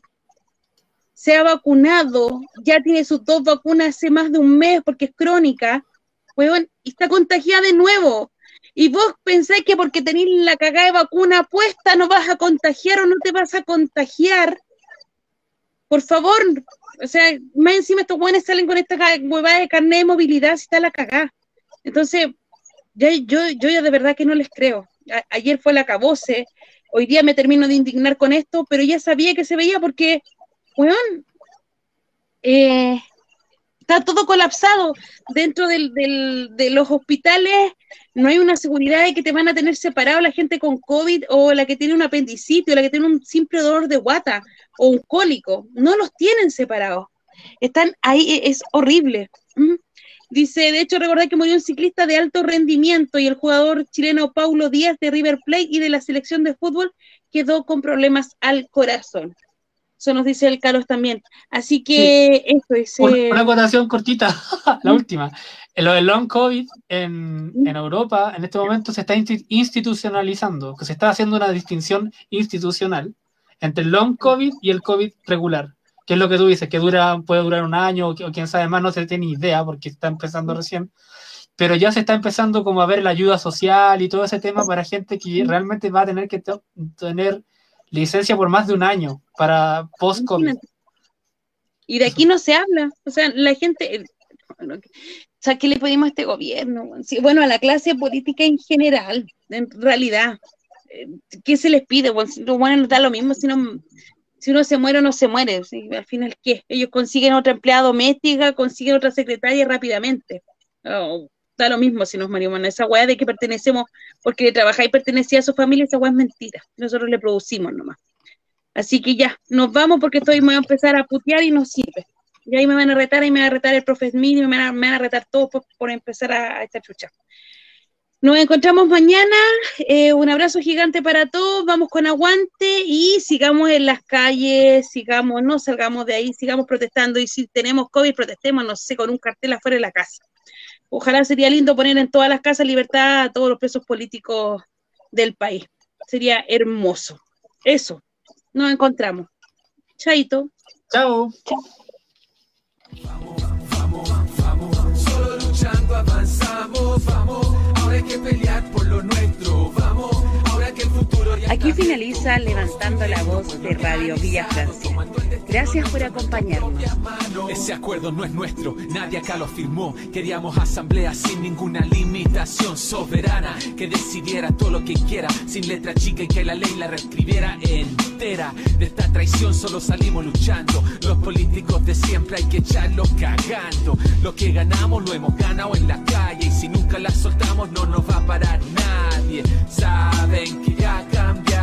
que abrimos los ojos y nos encontramos. Saben que nunca más nos soltamos y que vamos hacia la vida digna que buscamos. Los ricos nunca nos dieron nada, ni siquiera en la pandemia nuestras vidas fueron valoradas, pero sobrevivimos como siempre lo hicimos, con la olla común y los vecinos unidos. Y es que cuando nos juntamos no hay nada imposible, somos el manso equipo, somos indefendibles y es simple. Si estamos hablando de democracia, la asamblea territorial es donde más se avanza y arca no se transan nuestras demandas originales, solo si estamos activos vamos a ver cambios reales. Salud, pensión, educación, salario decente son los gritos que surgieron de las voces de la gente.